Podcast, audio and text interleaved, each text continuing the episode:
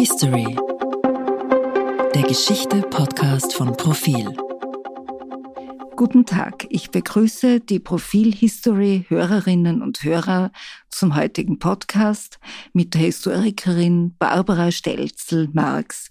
Frau Stelzel-Marx ist Leiterin des Boltzmann-Instituts für Kriegsfolgenforschung hat eine Professur an der Universität Graz. Sie war Wissenschaftlerin des Jahres 2019 und sie ist Schriftführerin der österreichisch-russischen Historikerkommission. Und heute geht es um russische Geschichtspolitik, also um die Frage, was Geschichte anrichten kann und ob das, was wir in diesen Wochen vom russischen Präsidenten Putin hören, etwa in der Ukraine seien Faschisten am Werk, ob sich diese verquere Sicht von uns allen unbemerkt vielleicht allmählich und schon lang entwickelt hat. Guten Tag, Frau Stelzel-Marx. Guten Tag, danke für die Einladung. Vielleicht kommen wir gleich äh, zur Historikerkommission, also zur österreichisch-russischen Historikerkommission. Die wurde 2007 von den Außenministern beziehungsweise Ministerin Ursula Plasnik und Sergei Lavrov ins Leben gerufen. Rückblickend, was hat sie gebracht? Hat sie überhaupt etwas gebracht? Da kann ich nur sagen, äh, bis zum 24. Februar hätte ich folgendermaßen geantwortet. Diese Kommission ist gegründet worden, um die gemeinsame Geschichte, um die österreichisch-russische bzw.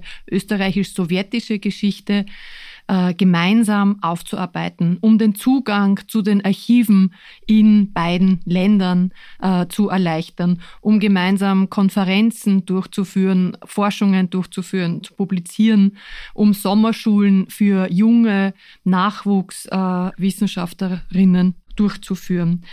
Heute äh, ist die Situation natürlich äh, eine, eine andere und das ist als Zäsur auch in der wissenschaftlichen Zusammenarbeit zu sehen, leider. Aber bis zum 24. Februar, wie muss man sich das vorstellen, diese Historikerkommission? Äh, weil wenn man sich so ein bisschen die Geschichte der russischen Geschichtspolitik sozusagen anschaut, dann sieht man schon, dass so, sagen wir, ab den Jahren 2009, 2014 äh, natürlich dann ganz stark, 2011, äh, dass da schon eine Ideologisierung der russischen Geschichtspolitik erfolgt ist. Und hat man das in der Kommission gemerkt? Durch die, also haben Sie etwas gemerkt von dem, was man heute von Putin hört, wenn er geschichtliche Vorträge hält? Ja, vielleicht schauen wir uns an, wie sich diese äh, Kommission äh, entwickelt hat. Weil hervorgegangen ist sie eigentlich äh, aus einem Forschungsprojekt, einem großen bilateralen internationalen Forschungsprojekt, äh, das wir am Ludwig-Boltzmann-Institut für Kriegsfolgenforschung durchgeführt haben, wo es äh, um die Rote Armee in Österreich gegangen ist. Und damals sind wir so in Kontakt gekommen, auch mit den einschlägigen Archiven, mit den einschlägigen äh, wissenschaftlichen Institutionen und haben gesehen, dass so auch sehr sensible Themen wie sowjetische Besatzung in Österreich ist ein mhm. äußerst sensibles ja. Thema mit allen Begleiterscheinungen. Ähm, dass das auch gemeinsam äh, am besten aufgearbeitet äh, werden kann. Die Idee war jetzt nicht nur die Archivalien aus Russland mhm. zu holen und ja. aus österreichischer Perspektive zu analysieren, sondern das auch miteinander äh, durchzukauen, durchzudiskutieren. Und diese Zusammenarbeit hat sich über viele Jahre sehr gut äh, entwickelt. Es sind große Projekte unter dem Dach der Historikerkommission durchgeführt worden und ein Meilenstein zum Beispiel war die Herausgabe eines gemeinsamen Geschichtsbuches mhm. äh, zu den österreichisch-russischen äh, Beziehungen. Und da ist äh, wirklich das Interessante, dass es gelungen ist, jedes Kapitel, und wenn es noch so heikel war, wie zum Beispiel äh, Zweiter Weltkrieg oder äh, ja, also das ist so ein besonders heikles, ja, ja. Äh, heikles Thema natürlich. Jedes dieser Kapitel gemeinsam von österreichischen und von russischen äh, Historikern verfassen zu lassen. Es mhm. war jetzt geplant, auch einen äh, begleitenden Dokumentenband äh, herauszubringen. Und äh, ja, das sind jetzt natürlich äh, Forschungen, die momentan aufgrund der, der Situation, aufgrund des ja. Krieges einmal auf Eis gelegt sind. Aber haben Sie zum Beispiel, ich glaube, ich habe den mal in der Hand gehabt äh, und reingeschaut, aber ich weiß nichts Genaues mehr von diesem Band. Aber hat es da zum Beispiel auch äh, zum Hitler-Stalin-Pakt, der wahrscheinlich höchst schwierig ist, so aus russischer Sicht äh, äh, drüber äh, die äh, kontrovers zu diskutieren, hat es da auch so eine gemeinsame, einen gemeinsamen Text dazu gegeben? Weil ich frage nämlich deshalb, weil mir aufgefallen ist, es gibt da eine Studie äh, von der Deutschen Gesellschaft für Wissenschaft und Politik und die haben äh, so ein bisschen aufgezählt, die äh, sozusagen welche, also an welchen Jahrestagen, in welchem Jahr, durch welche Ausstellungen in Russland ähm, wo, wo man gemerkt hat, dass die Politik großen Einfluss nimmt, sagen wir so. Und ein, einer der Punkte war natürlich 2019, weil da hat sich der Hitler-Stalin-Pakt, äh, hatte quasi ein 80-jähriges Jubiläum.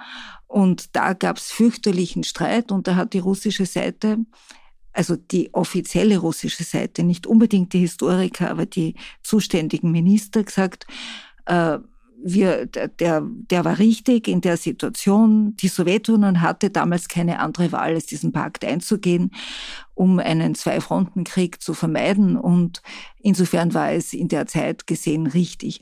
Und jetzt denke ich mir, dass wahrscheinlich doch viele Historiker das bestreiten würden oder jedenfalls einen anderen Fokus legen würden auf diese Geschichte. Also waren solche Themen ein Thema? Glaub, also richtig kontroverse Themen.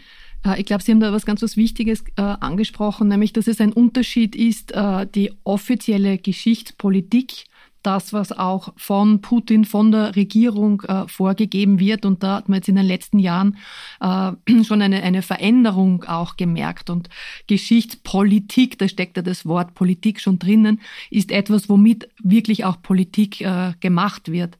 Und wenn man sich anschaut, was jetzt gerade in, in Russland passiert und diese gerade der, der 9. Mai, Tag des Sieges, wie das instrumentalisiert wird, wie da die Narrative aus dem Zweiten Weltkrieg auch verwendet werden um den aktuellen Krieg, der ja nicht einmal als Krieg äh, in Russland bezeichnet werden darf, äh, zu rechtfertigen, dann merkt man, welche Bedeutung der Geschichtspolitik äh, zukommt. Und da fällt mir ein, ein Witz ein, der, glaube ich, sehr aussagekräftig ist. Und zwar aus der Sowjetzeit ein Witz, Frage ra an Radio Jerewan, können wir die Zukunft voraussagen? Die Antwort, die Zukunft ist kein Problem. Schwieriger ist es mit der Vergangenheit. Die Vergangenheit ändert sich ständig. Und das ist für mich eigentlich so, so aussagekräftig, äh, weil es zeigt, allein schon auch, äh, auch bei uns, also in, in demokratischen Ländern, gibt es so viele Themen äh, in der Erinnerungskultur, in der Geschichtspolitik, die äh, kontrovers diskutiert werden, wo es auch Jahrzehnte später Diskussionsbedarf gibt oder wo dieser Diskussionsbedarf erst aufpoppt. Äh, zum Beispiel Thema Straßennamen, Denkmäler. Fast jede Stadt, in, ja. jede größere Stadt in Österreich hat da jetzt eigene Kommissionen, um sich damit auseinanderzusetzen. Und noch viel, viel äh, kontroverser äh, ist äh, diese Geschichtspolitik in, äh, in so autokratischen äh, Ländern. Und waren da diese, diese Historiker, die in dieser Kommission vertreten waren, waren das Freie? Hatten Sie das, den Eindruck, die können wirklich forschen und, und äh, äh, zu Schlussfolgerungen kommen nach ihrem wissenschaftlichen Gewissen sozusagen oder waren die gesteuert? Äh, oder kann man das ja. nicht so eindeutig beantworten? Also die Kommission besteht ja. Die besteht nach wie vor. Das ist wie die deutsch-russische Historikerkommission. Diese Kommissionen wurden nicht aufgelöst, aber sie wurden, äh, die Tätigkeit wurde im Moment ausgesetzt. Wir haben zum Beispiel äh, für Juni geplant gehabt eine ganz interessante Konferenz genau zu diesem Thema, nämlich Erinnerungskultur, Geschichtspolitik und hätten da sogar Vertreter von Memorial äh, Moskau äh, eingeladen. Und äh, diese Konferenz wird jetzt nicht stattfinden.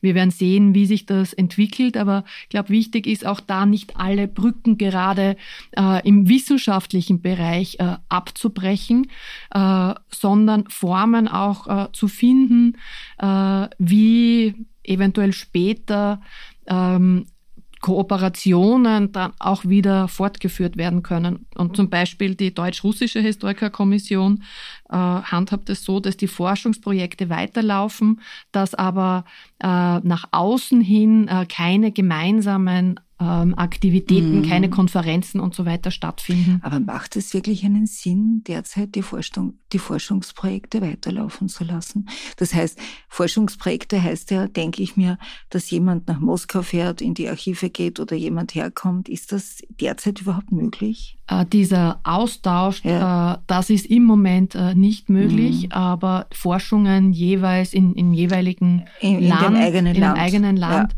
ja. Forschung ist, wird, wird weitergeführt. Ja.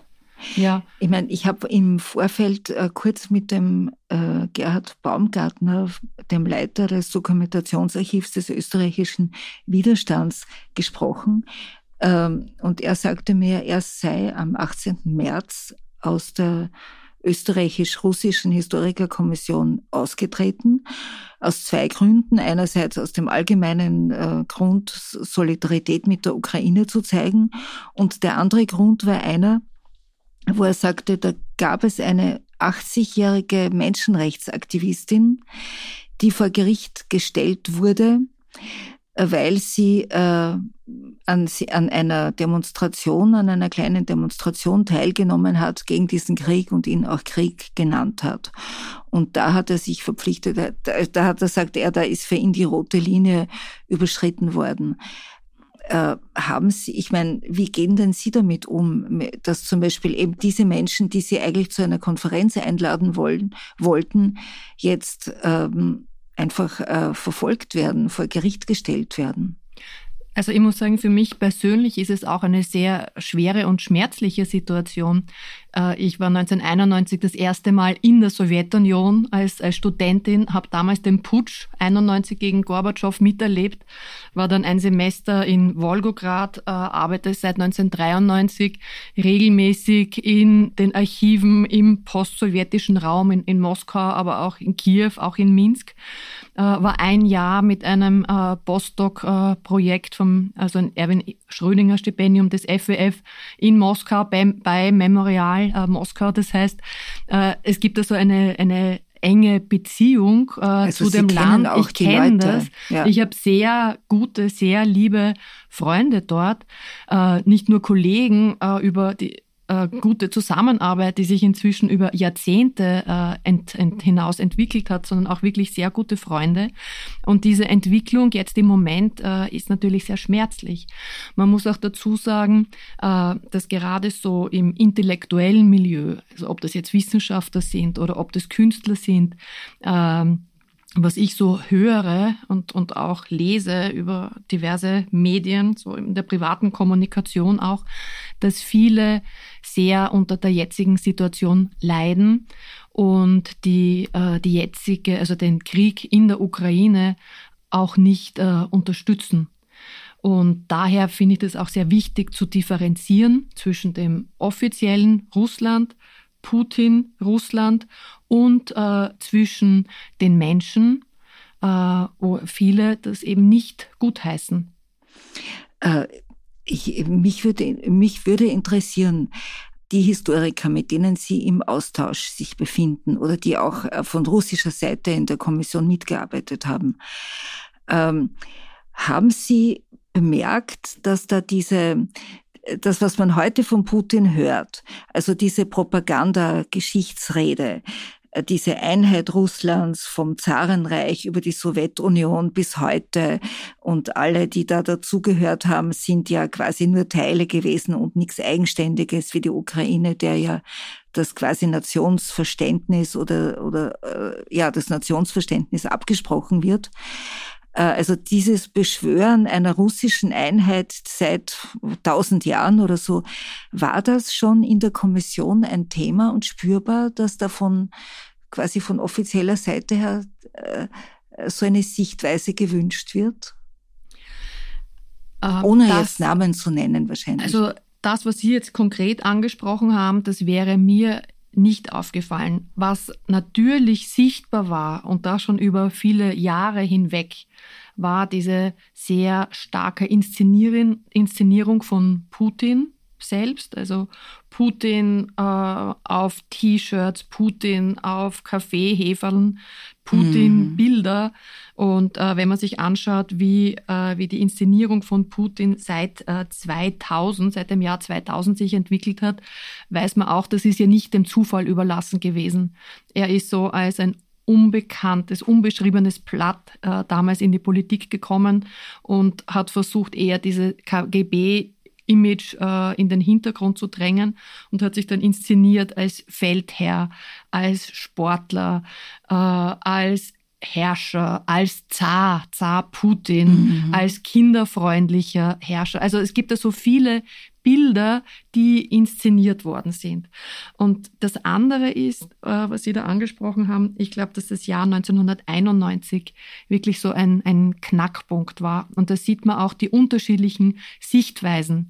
Aus westlicher Sicht war das, was in der Perestroika, was unter Gorbatschow passiert ist, der Zerfall des Ostblocks, der Zerfall der Sowjetunion 91. Und ich war damals ja wirklich live dabei, kann man sagen. Ähm, ist etwas, was sehr positiv konnotiert ist. In Russland, also im postsowjetischen Russland, ist der Zerfall dieses Imperiums, das, was unter Gorbatschow und was unter Jelzin dann auch äh, geschehen ist, wie sich das entwickelt hat, etwas, was nicht so positiv konnotiert mhm. ist. Und Putin ähm, hat hier versucht, aus diesem Trauma von 1991 heraus ein neues Selbstbewusstsein mhm. zu schaffen äh, dieses Sammeln der russischen Erde, das Ruski Mir, äh, mhm. äh, hört man jetzt auch laufend in den Medien. All das ist vor diesem Hintergrund äh, des Zerfalls äh, der Sowjet Sowjetunion zu sehen. Und Russland äh, gilt ja als Nachfolgestaat äh, der, der Sowjetunion. Und so kommt diese Geschichtsbetrachtung einer Kontinuität auch zustande. Von ganz weit her, von ganz alt bis eben heute. Also wo man quasi dann die Zeit der Sowjetunion und Stalin irgendwie halt mitnimmt. Genau, also das sind so diese mhm. Narrative, die da verwendet werden, also eine starke Instrumentalisierung auch der, der Geschichtsschreibung. Und für mich, weil ich so aus der Kriegsfolgenforschung komme und mich intensiv mit dem Zweiten Weltkrieg, den Folgen des Zweiten Weltkrieges äh, beschäftigt äh, habe, ist so der, der, äh, der große Vaterländische Krieg wie der ja heißt äh, in, äh, in, in Russland oder in der Sowjetunion, äh, welche Rolle jetzt dem großen Vaterländischen Krieg zukommt, das ist hochinteressant. Und da sieht man auch einen Unterschied in der Ukraine zum Beispiel. Vor vier Jahren war ich das letzte Mal in Kiew und da haben wir dieses große Museum, das äh, ehemals Museum des großen Vaterländischen Krieges geheißen hat, besucht. Also sehr martialisch, so ja. wie diese Museen sind. Und da hat mir dann die, äh, die ukrainische Kollegin gesagt, das heißt jetzt nicht mehr Museum des großen Vaterländischen Krieges, sondern das heißt Museum des Zweiten Weltkrieges. Und sie hat damals gesagt, wir sind im Krieg mit Russland und wir distanzieren uns von dieser Vereinnahmung äh, der, der Geschichte. Mhm. Und Damals bin ich schon hellhörig geworden, ja. aber ohne zu ahnen, wie sich das alles jemals äh, weiterentwickeln würde. Jetzt rückblickend kann ich nur sagen, wir hätten die Zeichen der Zeit äh, sehen müssen, aber haben wir vielfach nicht. Also so diese äh, Krieg in Tschetschenien gleich einmal. Äh, Krieg in Georgien, Krieg in Syrien, Ukraine 2014 und jetzt äh, der, der wirkliche Krieg äh, in, der, in der Ukraine. Also äh, nicht so, es hätte nicht so überraschend sein dürfen, wie es dann vielfach eingeschätzt worden können, ist. Können Sie uns sagen, was die Tabus in der russischen äh, Geschichtsbetrachtung sind? Also worüber, äh, was sind die heiklen Punkte? Aktuell, aktuell in Russland äh, darf der Krieg nicht als Krieg bezeichnet werden das ist klar. Wenn man etwas weiter zurückschaut, sieht man ein, so die heilige Kuh praktisch unter Anführungszeichen. Das ist der 9. Mai, das ist der Vaterländische Krieg. Und das ist mir auch in der Zusammenarbeit äh, mit äh, russischen Institutionen, Kollegen aufgefallen. Das ist was ganz, was Heiliges. Vor dem Hintergrund muss man immer dazu sagen, dass die, die Sowjetunion einen unglaublichen Blutzoll äh, geleistet hat, dass kein Land äh, so sehr unter dem Vernichtungskrieg der deutschen Wehrmacht gelitten hat wie die Sowjetunion. Also dieser, dieser wirklich äh, unbeschreibbar große Beitrag äh, der Sowjetunion zur Befreiung vom Faschismus, wie es ja heißt, also nicht Nationalsozialismus, äh, weil der Sozialismus drinnen steckt, sondern ja. vom Faschismus. Und vor diesem Hintergrund, vor diesem unendlich großen äh, persönlichen, menschlichen Leid, das wahrscheinlich in jede sowjetische Familie äh, nachhaltig hineingespielt hat, äh, ist das auch zu äh, zu verstehen gewissermaßen. Und vor diesem Hintergrund äh, fällt es auf, dass, äh, dass es gerade hier äh, Tabuthemen gibt. Äh, zum Beispiel, wenn wir reden über Befreiung Österreichs durch die Rote Armee, wenn, äh, wenn hier Themen auftauchen, die dem Ansehen der Roten Armee, somit dem Ansehen der Sowjetunion und somit dem Ansehen des offiziellen Russlands schaden können, wie zum Beispiel sexuelle Gewalt, wie Plünderungen und so weiter, dann sind das Themen, die mit Glacé-Handschuhen äh, angegriffen wurden. Aber ich muss auch dazu sagen, wir haben in unseren Publikationen Rote Armee in Österreich auch diese, die gemeinsam dann auch gemacht wurden, diese Themen nicht ausgespart. Aber man hat gemerkt, das sind, äh, mhm. das sind heikle Themen. Da konnten Sie auch in die Archive, ne?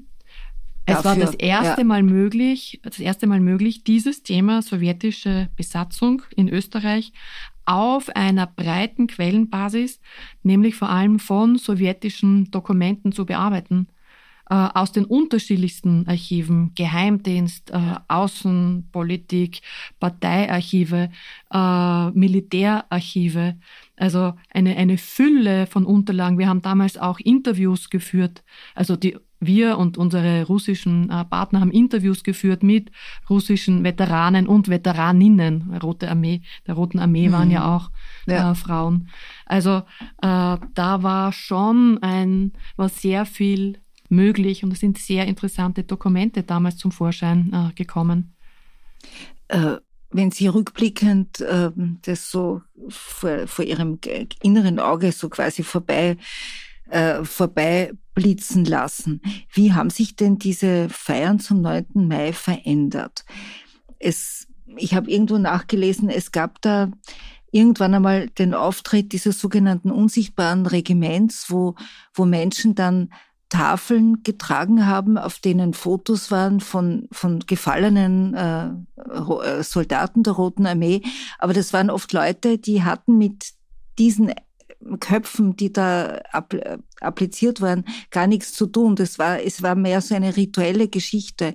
Es haben dann irgendwelche Leute quasi die, diese Tafeln getragen, also nicht nur die Verwandten oder Nachkommen. Und ich habe da Kritik dran äh, gelesen, aber ich, ich weiß nicht, kann man als Historiker in, der, in Russland heute Kritik äußern äh, an, an Dingen, die da passieren am 9. Mai? Geht das? Glauben Sie? Also kurz, kurz gefragt, glauben Sie, dass russische Historiker frei arbeiten können und forschen und Schlussfolgerungen ziehen? Ja, ähm, also es gibt natürlich sehr kritische äh, Historiker äh, in Russland, die auch schon seit vielen Jahren äh, heikle Themen aufarbeiten. Verbrechen des Stalinismus, das ist etwas, was nach wie vor äh, als, als heikel eingestuft wird. Mhm. Allein die Historiker, die, äh, die beim Memorial arbeiten, ähm, die auch in der jetzigen Situation nach wie vor tätig sind. Also natürlich gibt es diese kritischen äh, Stimmen. Die Rahmenbedingungen werden nicht einfacher. Und es ist etwas, äh, wo, wo man sehen wird, wie sich das entwickelt, aber äh, wo schon auch die Gefahr eines Brain Drain besteht, dass so sehr, sehr kritische Geister dann allalong eher versuchen werden, äh, sich in den, in den Westen äh, zu begehen. Was natürlich sehr schade ist, wenn, wenn genau solche äh, solche intellektuellen Köpfe dann dem Land auch abhanden kommen. Ja, die Frau Scherbakova ist in Israel. Zum Beispiel, Zum Beispiel ja. ja. Genau. Aber so, um auf Ihre Frage zurückzukommen, wie sich das entwickelt hat. Unter Putin äh, ist dieser Tag des Sieges, der 9. Mai, immer mehr herangezogen worden, um das erstarkte Selbstbewusstsein äh, zu demonstrieren, um die Rolle Russlands als Großmacht, äh, die militärische Stärke nach innen und nach außen äh, zu demonstrieren. 2005 ist das Jubiläum so feierlich wie noch nie in postsowjetischer Zeit begangen worden, wobei da Verbrechen und Verluste ausgeklammert worden sind. Also man sieht schon einen Fokus auf das Heroische.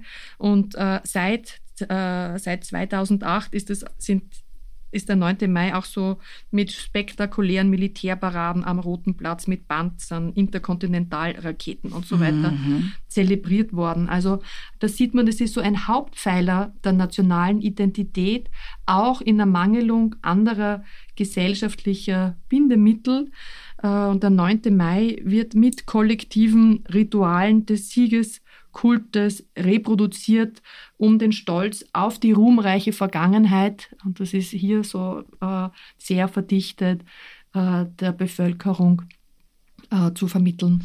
Ist dieser Siegeskult, äh, das Wort haben Sie gerade verwendet, ist der gekoppelt an an Opfermut oder Opferbereitschaft, weil das wäre dann eine höchst, denke ich mir, gefährliche Melange. Also einerseits der Siegeskult und andererseits das Inkaufnehmen von Opfern, von großen Opfern und auch noch die Opfer quasi ehren und huldigen.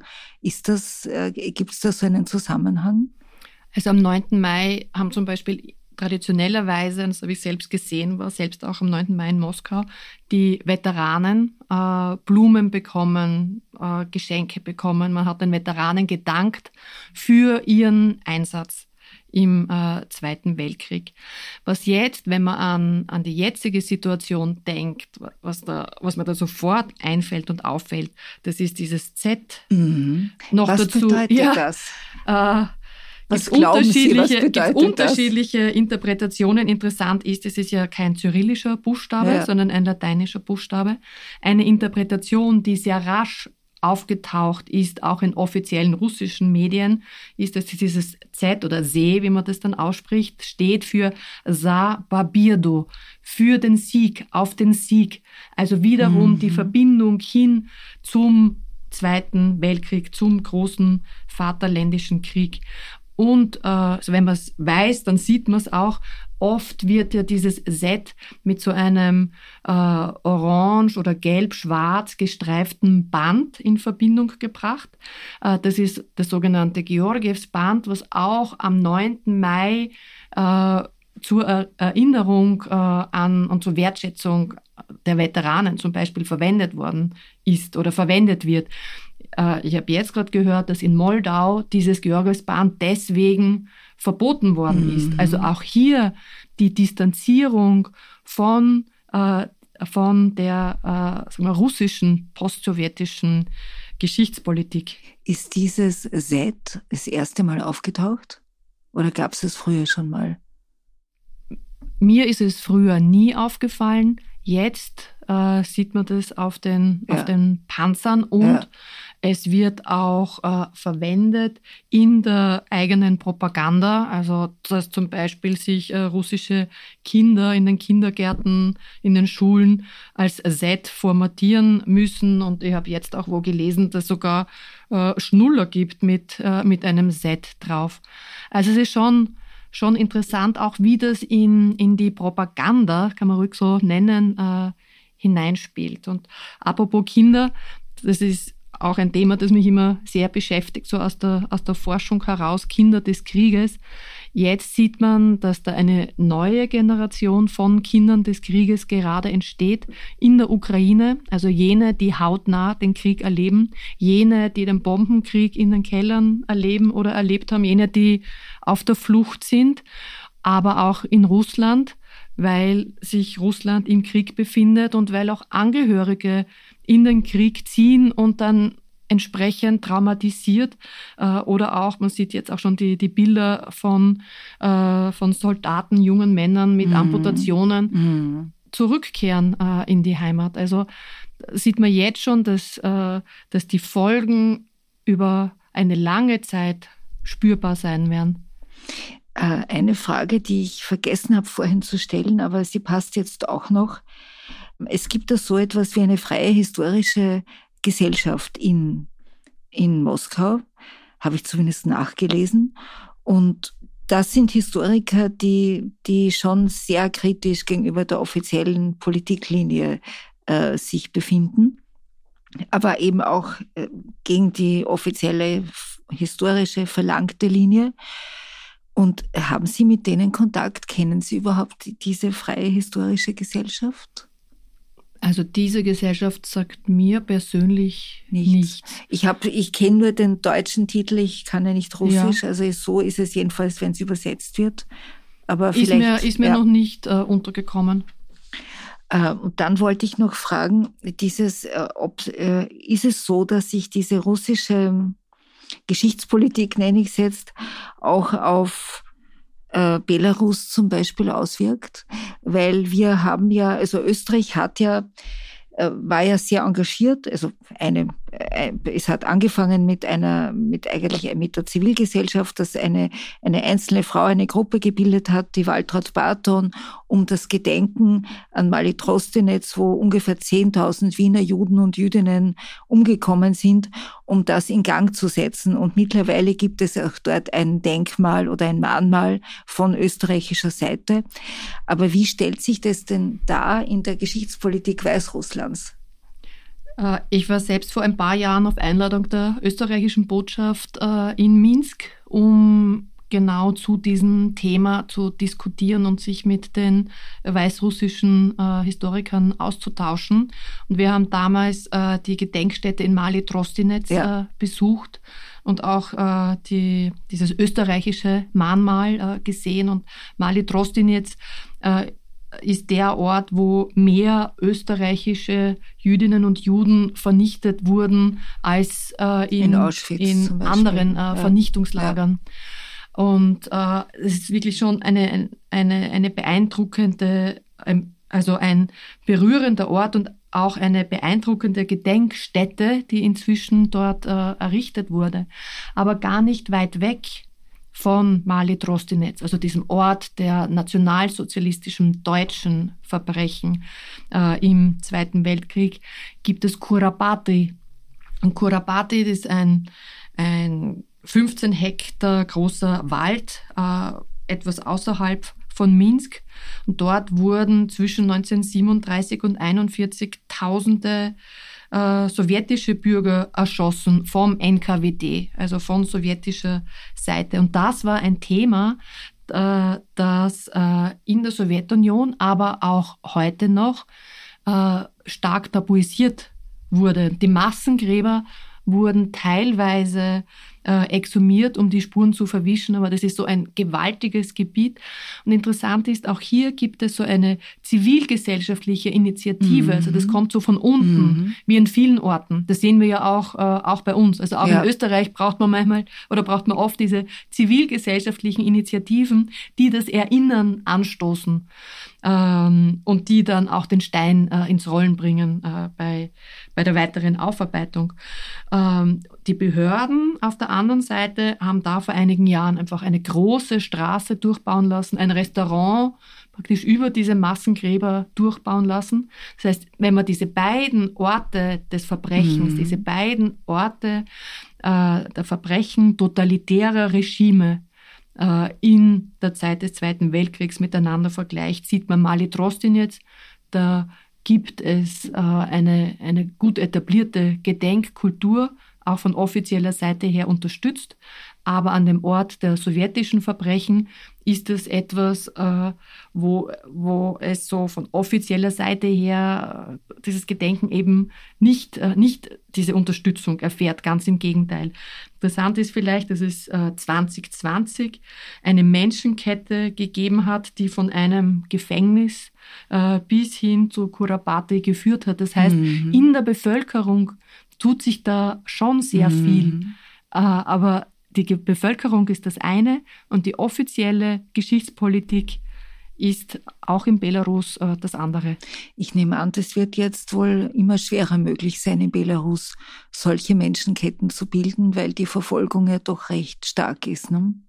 Es wird sicher immer mehr Mut auch äh, brauchen, um, um sich äh, auch nach außen hin mit solchen Themen auseinanderzusetzen, weil es durchaus bedeuten kann, ähm, dass es dann zu Repressalien kommen könnte. Mhm.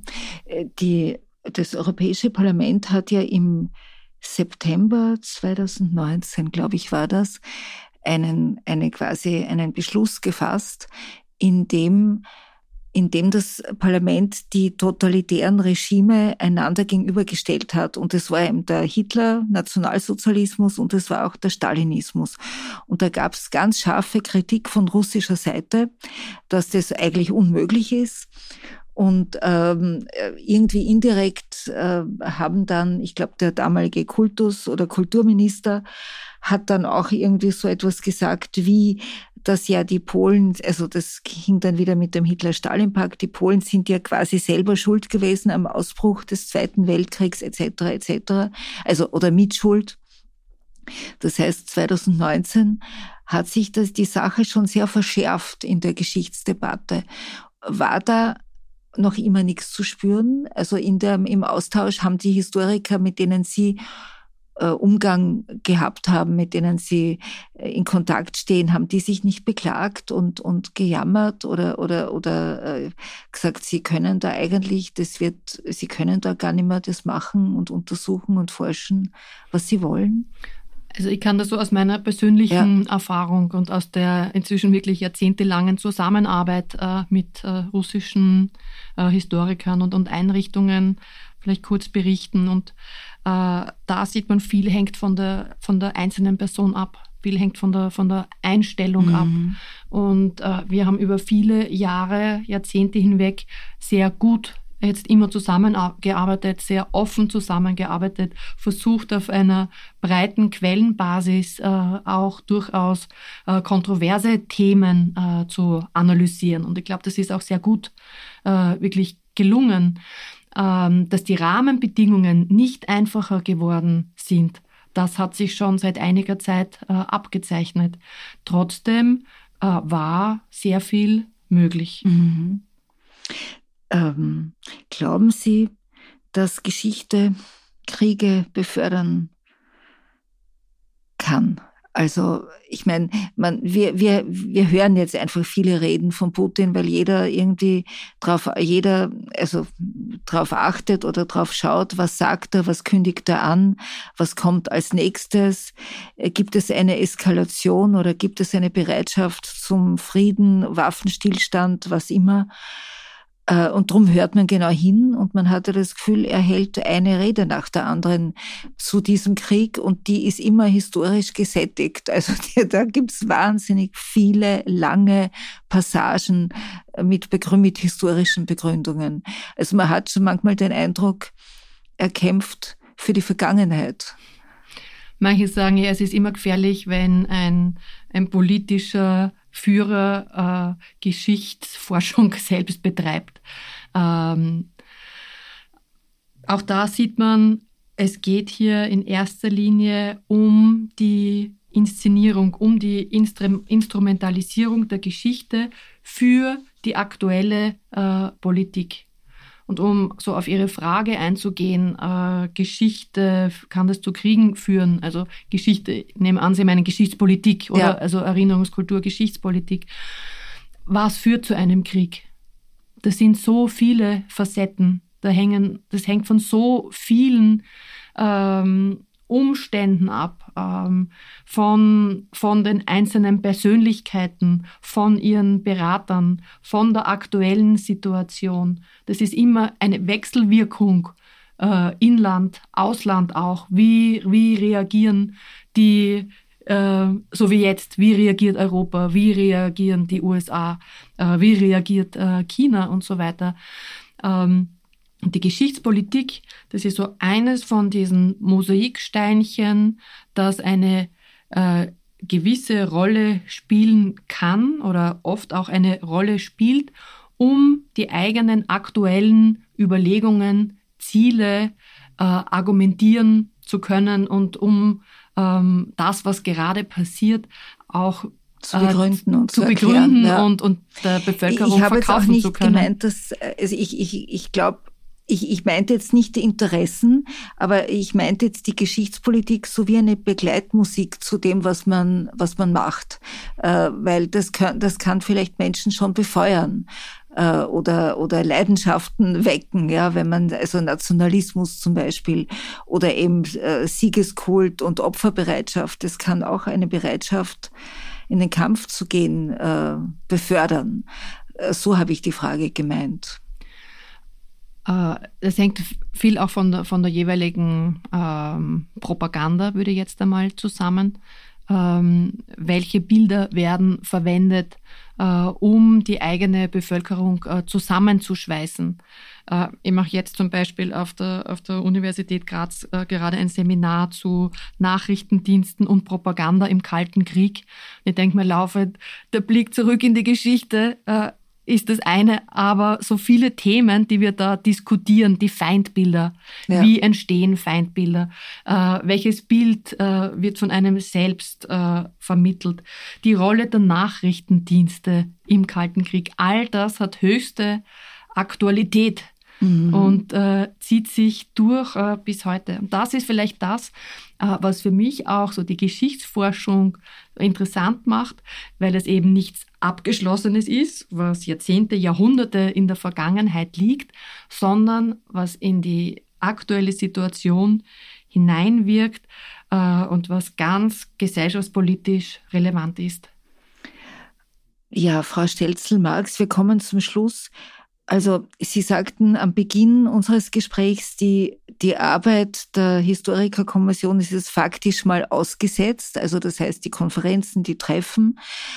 Ähm, wie glauben Sie denn, geht das weiter? Und gibt es für Sie wie für den Herrn Baumgartner auch so eine rote Linie, wo Sie sagen, jetzt reicht's nicht mit dem Aussetzen, jetzt muss man das einmal komplett stoppen und rausgehen und ein Zeichen setzen und dann vielleicht unter neuen Zusammensetzungen das Ganze wieder einrichten. Gibt äh, es so eine rote Linie? Ich möchte da äh, ein, ein, Zitat bringen äh, von einer ukrainischen Kollegin, die in Kiew war und äh, mir ein E-Mail geschrieben hat, äh, ein paar Tage nach dem 24. Februar, nachdem ich sie gefragt habe, ob sie noch vor Ort ist oder ob sie vielleicht ja. fliehen konnte und so weiter. Und äh, sie hat da geschrieben, es ist unglaublich, sie hat so lang über, über Krieg geforscht, über Krieg gelesen und jetzt steckt sie da mittendrin in diesem Krieg. Keiner weiß, wie das weitergeht. Und äh, sie hofft einfach, dass man bald wieder in diese Phase kommt, wo man äh, retrospektiv über den Krieg äh, schreiben und, und forschen kann. Und das ist natürlich eine Aussage, der ich mich nur anschließen kann. Frau Stelzel-Marx, Dankeschön. Danke für das Gespräch. Ich sage danke, vielen Dank. Dankeschön.